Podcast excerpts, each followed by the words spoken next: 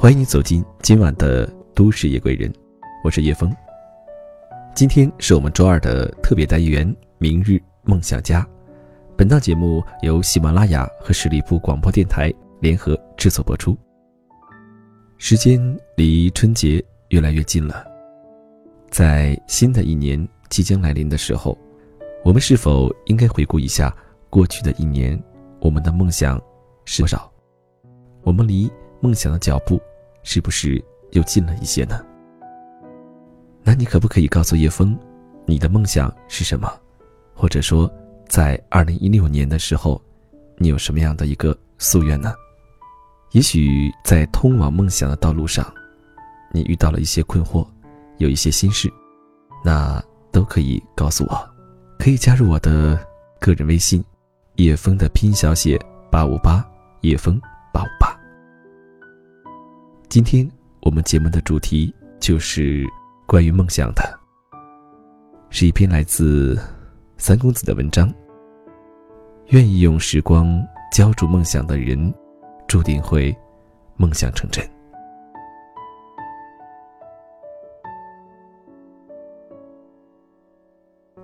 如果一个人能够每年拿出八百多个小时，或者一千一百多个小时的时光，认真去做一点自己热爱的事业，再怎么庞大的事业，都会因为这一千个小时的努力而拥有很漂亮的结果。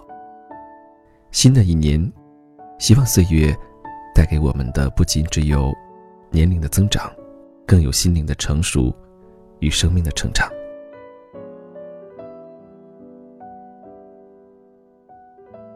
有很多朋友问我，如何做到工作？健身、读书、写文章、戒补，甚至还有朋友认为我一定没有任何娱乐生活，生活中所有的时间都被这四件事情占满，因此得出结论：公子我就是一个无趣、无情调、不懂得生活的人。给大家留下这样的印象是好还是坏呢？我仔细想了想，也没有什么好坏之说。毕竟网络是一个世界，现实是一个世界。我总不能在网络上直播自己的二十四小时，也不能告诉大家我所有的喜怒哀乐吧。生活还是需要一点隐私的，所以是我不能全盘告知，见谅见谅。但关于时间管理的问题，倒值得我好好的写一写。虽然说很久之前。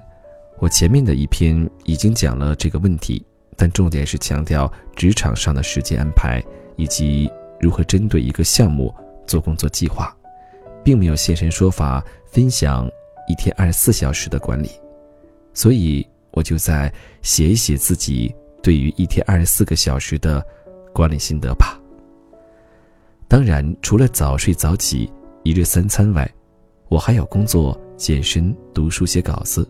完了这几件非常重要的事情，那么该如何安排呢？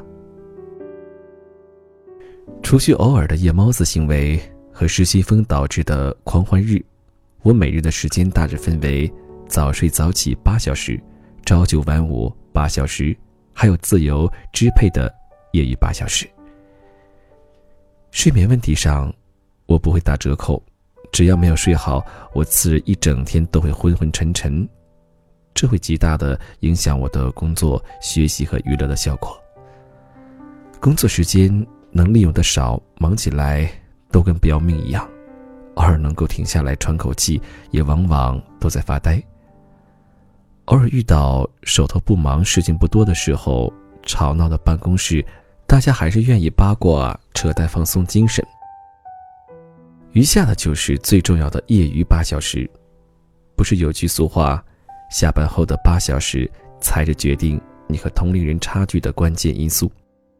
如果通通拿来吃喝玩乐，那么很快就会变成一个吃货；如果带着脑子去吃喝玩乐，可能就会变成能赚钱的吃货；如果通通拿来学习，给职场发展加油，那么很快会变成同事的上司；如果通通拿来琢磨自己的第二产业，那么很快会变成职场外的小老板。如果坚持做下去，很可能第二产业拿下本职工作，从此进入到自由创业的另一个阶段。总之，业余时间怎么安排，决定了未来职场甚至人生的另一个走向。我们常常有这种感觉，很多计划的好好的行动，会被生活中莫名其妙穿插出来的小意外破坏，最后不了了之。朋友常常很好奇，我怎么能够做计划做得如此完备。每次我都会跟他们说：“你们应该看看我的笔记本上，每年不了了之的计划有多少。如果不是因为早年出现太多因为……”计划失败导致很多想做的事情没有完成的遗憾案例，现在的我也不会对计划如此用心了。所以，做计划必须要做计划。比如今年业余时间，我主要完成两件事情：写文章加健身。首先，我把业余时间分成两个部分，中午两小时加上晚上六小时。我做不到早起，所以清晨的时光暂时还利用不起来。先聊一聊周一到周五的晚上六个小时。健身的频率呢是训练两天休息一天，意味着每周五次，每次健身的时间尽量安排在十七点三十分开始，耗时大约为两个半小时。我可以晚上不看书。不写文章，甚至不看电影，但健身的时间必须保障。健身回家后，只要我不乱刷网络，基本上还可以有两个小时的时间来看书和写文章。如果有写作的欲望，我会先用一个晚上列提纲，或者根据感觉写一个开头，写一些关键的段落。临睡前的三十至四十五分钟，则是雷打不动的读书时刻。一个月选择两三本书，随便拿起一本开始读，什么时候读完就读下一本，没有绝对的计划性，但会保证阅读的连续性。除了每周健身的五天外，还有不健身的两天晚上，那五至六个小时是非常舒适的。我可以淡定的根据前几天的文章提纲写完全文，然后读书或者做些其他零碎的事情。其次就是周一到周五的午休两小时。如果当天精神状态不好，午休时间就老老实实休息，不逞能。如果当天不打算午休，那么我会选择做两件事：读未读完的书，或者修改已经写好的文章；泡杯茶，窝在办公室的椅子里，关上门，读一本书，也是件 挺惬意的事情。最后就是周末时光了。周末如果不逛街、不吃饭、不看电影，那么就收拾屋子、整理衣柜、逛个超市什么的。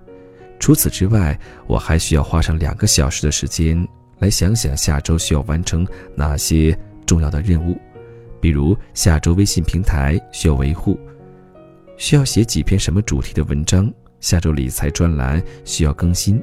需要完成什么内容的理财小技巧，这些问题都需要在上一周的周计划中列清楚。除此之外，通常娱乐的各种事情也会集中在这两天。庆幸的是，电影不需要每周都看好几遍，朋友聚会也不是每周都有，日剧、美剧和动漫能追的也就那么三四部，周末的时光足够。又足够。出差旅行不带着任务到处跑，并非所有的时光都如此安稳。我可以随时按照自己的计划表来执行。遇到突发事件、临时出差，时间会被分割成一块一块，那该怎么办？偶尔的短期出差、训练计划和写文章计划都要搁置，毕竟工作最大。不过。我们还是可以读书，出差短带一本纸质书或者一个 Kindle 都可以，哪个方便哪个来。但如果出差个三五天，一本书根本无法满足自己的阅读需求，那么就老老实实买个电子版，然后装载阅读器，跟着出差一起走。晚上回宾馆休息前读一读，早晨如果醒得早读一读。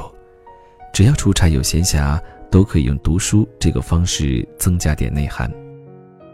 至于度假，则要老老实实告别学习任务、工作任务和其他任务，彻底放松，否则度假的意义何在？更何况大家都清楚，嘴上说自己要利用假期好好学习，追赶他人的脚步，通常情况下，书本是怎么带去的，就怎么 原样带回来。那零碎的时间怎么办呢？我自己很少有零碎的时间，以我家房子为中心，工作地点和健身房都在半径一公里的圆圈内，所以上下班的时光都是拿来走走路、看看风景。我身边有朋友在一线城市工作，工作地点和房子的地方相隔甚远，每每有两个小时的奔波，他们会觉得这两三个小时的路途时间。不利用很浪费，但说真心话，北上广的地铁或者公交车上，真的能看书吗？这也太为难人了吧！如果一定要学习，唯一能做的就是戴着耳机听听电台，还得三心二意点否则错过了地铁班次，又要面临上班迟到的危险。至于是二三线城市的朋友，如果上下班有宽敞的地铁可以坐，那么读读书很惬意；如果依然要挤着公交啃着包子上下班，那么还是听听电台吧，至少不会为难眼睛。从我的个人角度看，我自己并不喜欢零碎的时间，很多事情都需要整块的时间来处理。就比如写文章，总不能十分钟写几句，然后丢在一边。再找个十分钟写几句吧。这里还要提醒下朋友们：上下班的路途上，小偷或许会因为你的聚精会神而惦记上你的钱包。在计划的框框里留点空间给变化是非常有必要的。人不是机器，常年累月逼迫着自己用一种节奏生活，再有控制力的人也会崩溃。更何况我们这些凡夫俗子呢？我自己的体会是，在可控的范围内，偶尔来点罢工，让自己发发呆，到处乱逛，不看书，不写字，过点堕落的小日子。时间长了，大脑就会想念按部就班的时光，觉得什么都不做的日子好无聊。那个时候，重新将自己调整到计划节奏中，效果会超级好。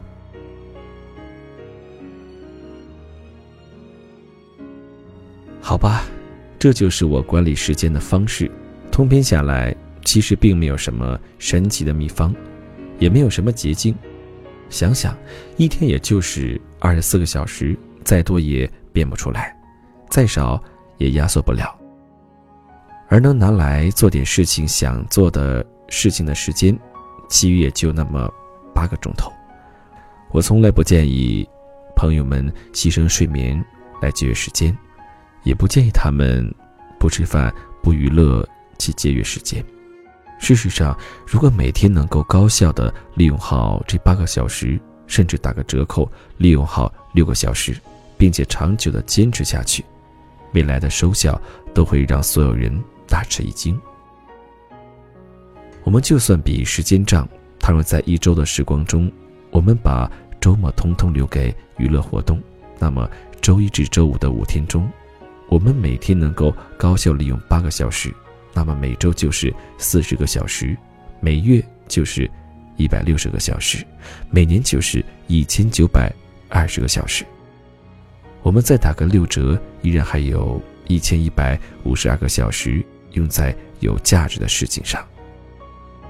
如果利用八个小时有困难，我们降低到六个小时，每周就是三十个小时，每月就是。一百二十个小时，每年是一千四百四十个小时，打个六折，依然还有八百六十四个小时。试想，如果一个人能够每年拿出八百多个小时或者一千多个小时的时光，认真去做一点自己热爱的事业，这个事业一定不会只以想象的形式存在这个人的脑海中。再怎么庞大的事业，都会因为这一千小时的努力而拥有很漂亮的结果。愿意奉献一千个小时给自己梦想的人，也一定会在某个时刻梦想成真。你飞到城市另一边，你飞了好远好远，飞过了灰色的平线，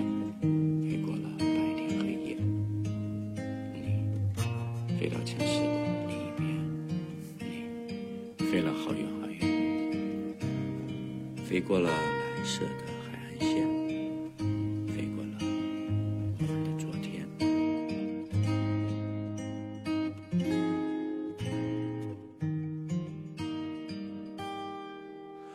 你飞到城市另一边，你飞了好远好远，飞过了灰色的地平线，飞过了白天黑夜。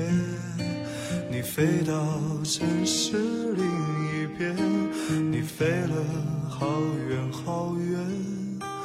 飞过了蓝色的海岸线，飞过我们的昨天。你呀你，是自在如风的少年，飞在天地间，比梦还遥远。你呀你，飞过了流转的时间，归来的时候，是否还有青春的容颜？